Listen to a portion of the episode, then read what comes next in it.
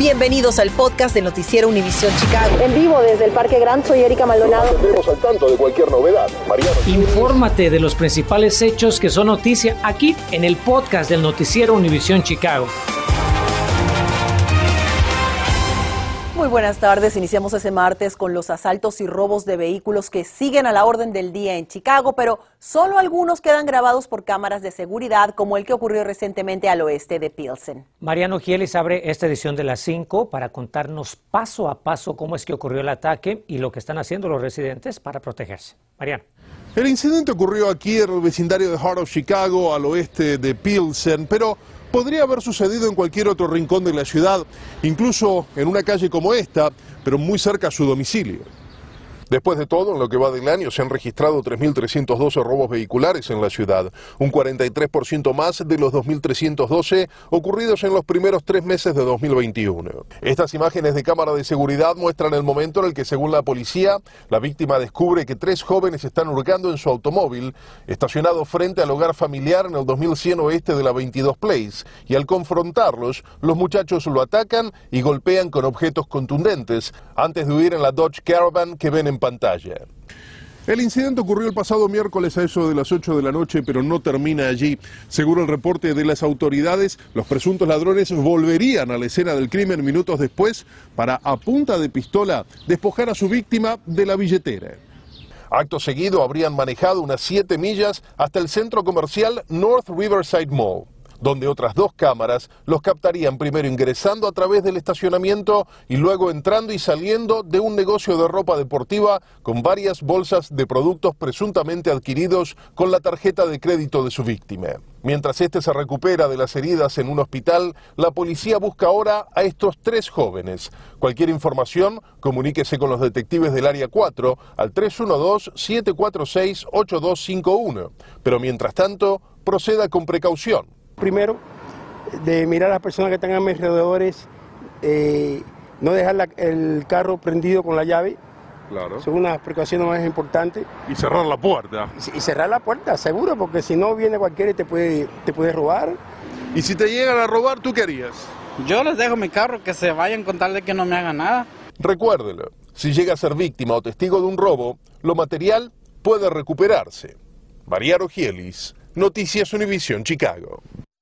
Y mientras ladrones se siguen visitando tiendas del centro de Chicago, tan solo esta madrugada y en cuestión de minutos se registraron dos robos comerciales. La policía respondió a un atraco contra la tienda Macy's en la cuadra 200 norte de la avenida Michigan, donde un grupo de individuos rompió una puerta de vidrio para llevarse la mercancía. Poco después, dos sujetos reventaron una ventana para meterse a la óptica Lens Crafters de la cuadra 100 norte calle State. Allí los ofensores escaparon sin llevarse nada, pues un guardia de seguridad los confrontó. Detectives ya adelantan la investigación.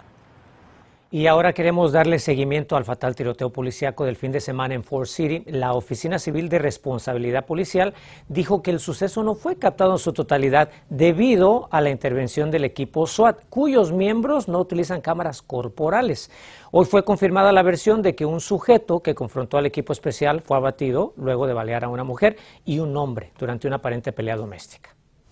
Y en esta tarde tenemos una actualización sobre la muerte de una mujer eh, que murió a manos de la policía de Oak Forest. La familia de Keturah Wilson hoy dio a conocer que la joven de 21 años estaba en medio de una crisis de salud mental cuando el domingo desarmó a un oficial y disparó contra los policías que la perseguían en un supermercado.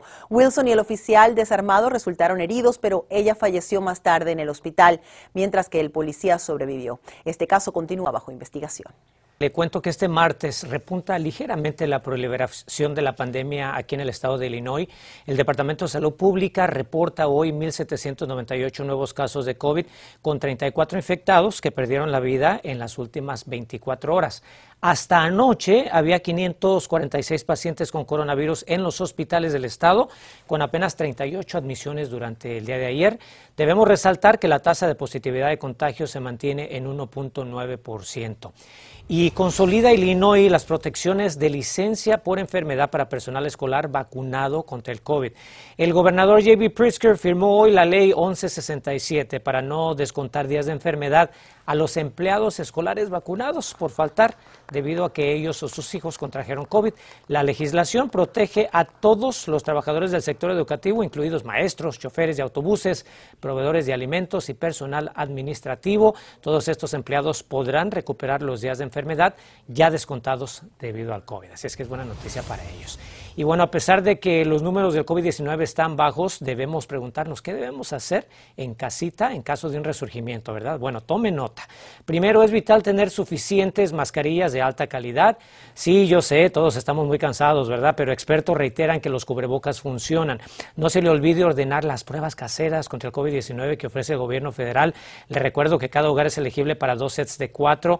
Ahora, para quienes son elegibles, expertos sugieren que se pongan la segunda vacuna de refuerzo lo antes posible y finalmente compre un oxímetro para medir sus niveles de oxígeno en la sangre. La industria hotelera pide más fondos para recuperarse de la pandemia, pero ¿realmente lo necesitan? Salimos a investigar. El FBI le hace un llamado a padres de familia que llevaron a sus hijos a tres centros YMCA entre los años 2006 y 2020.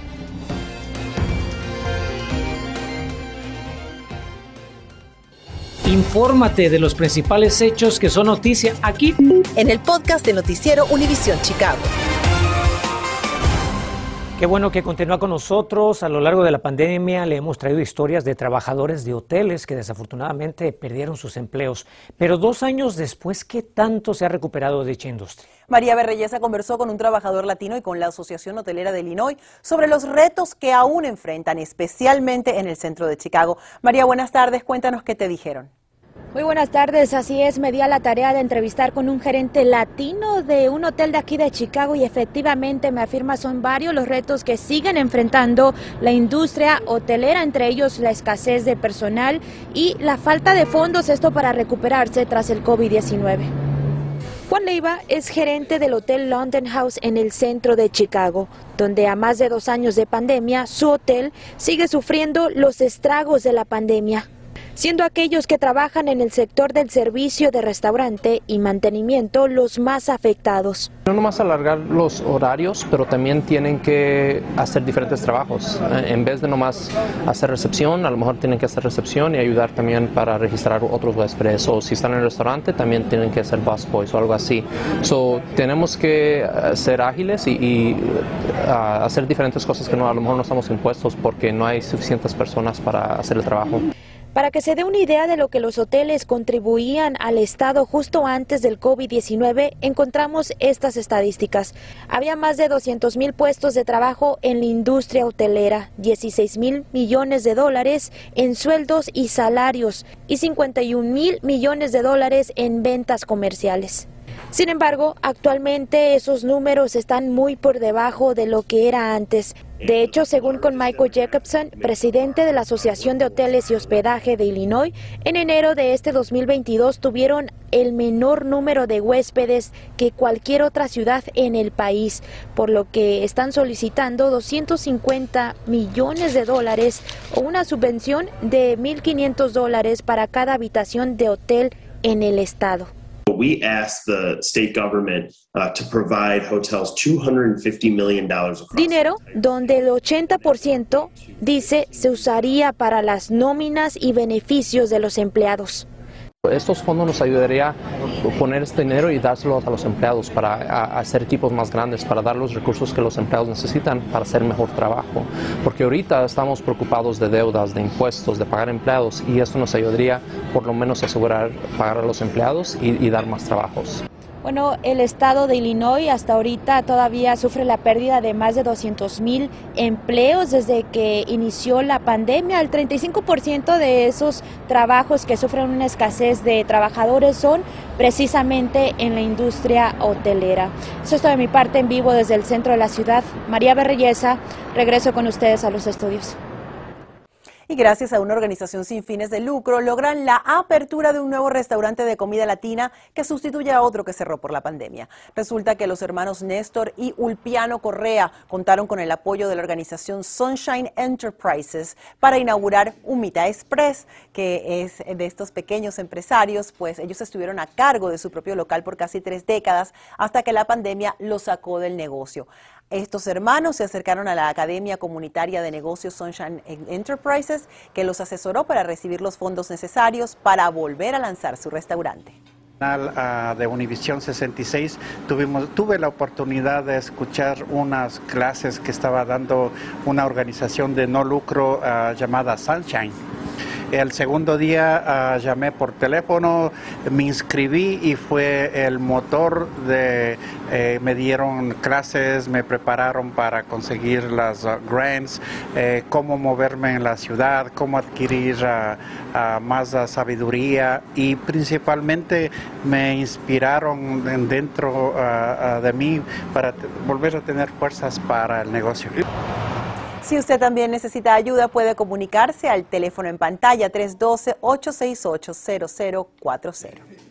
Y ponga mucha atención porque el FBI busca a más víctimas de un depravado sexual que operaba en tres YMCA del área de Chicago. Michael Porter habría utilizado múltiples cámaras para grabar a niños en las regaderas y vestidores de los gimnasios. Agentes federales decomisaron a este individuo material pornográfico infantil capturado en las YMCA de High Ridge. Leaning Tower y también en South Shore. Estamos a menos de dos semanas del domingo de Pascua y hay una organización en La Villita que necesita su apoyo para ayudar a varias familias. Nos acompaña Cecilia Manion y Alondra Salgado de Enlace Chicago. Gracias por estar con nosotros. Muchas gracias. Explícanos la iniciativa y cuándo es el último día para entregar estas donaciones. Okay, so nosotros somos de Family Seeking Justice. Um, trabajamos con familias que han sido afectadas por la violencia. Uh, este viernes va a ser el último día que estamos aceptando donaciones. Estamos haciendo un evento de Pascua para ayudar a las familias, a los niños de las familias que han sido afectados por esta violencia. Ah, estamos aceptando huevos, canastas, tarjetas de regalo, dulces, todo eso para nuestro evento. ¿Y qué van a hacer con estas canastas de Pascua? Vamos a hacer un evento en el parque con nuestras familias. Tenemos muchas familias que han sido afectadas muchas de las veces después de que pasa lo que pasó, las familias se quedan solas, no hay mucha ayuda, especialmente si tienen niños. entonces estamos haciendo este evento para reunir a las familias y darles una oportunidad de que todos se junten. Y explícanos cómo van a seleccionar a las familias para entregarles estas canastas o ya tienen, las tienen identificadas a las familias. nosotros tenemos algunas familias ya seleccionadas, pero si quisieran participar, solo es para familias que han sido afectadas por violencia Ah, pueden llamarle al número de teléfono de ella, pueden venir a vernos aquí a la oficina. Estamos aquí los lunes. Ah, tenemos un grupo de apoyo aquí de cuatro y media a seis y media si quieren venir aquí también a registrarse. ¿Y ustedes ofrecen algún tipo de ayuda o apoyo para familias víctimas de la violencia? Sí, ah, nosotros estamos con ellos cada paso de ese proceso, desde que pasa el incidente, vamos con ellos al hospital, vamos con ellos al centro forénsico, Estamos con ellos, con sus detectives, con los policías, en los funerales, en los entierros. Estamos con ellos en todo. También si son sobrevivientes, los visitamos en el hospital, les ayudamos a hacer la compensación de víctimas. Estamos con ellos a cada paso de ese camino. Muchísimas gracias a Cecilia y a Londra de la organización Enlace Chicago. Thank you. Thank you. Continuamos con el podcast del noticiero Univisión Chicago. Este martes nos despedimos con un importante recordatorio. Esta tarde es la última audiencia con la alcaldesa Lori Lightfoot sobre seguridad pública. La reunión comunitaria es a partir de las 6 de la tarde en el gimnasio del Truman College en el 1145 oeste de la avenida Wilson. Gracias por escuchar el podcast del noticiero Univisión Chicago. Puedes descubrir otros podcasts de Univisión en la aplicación de Euforia o en univision.com diagonal podcast.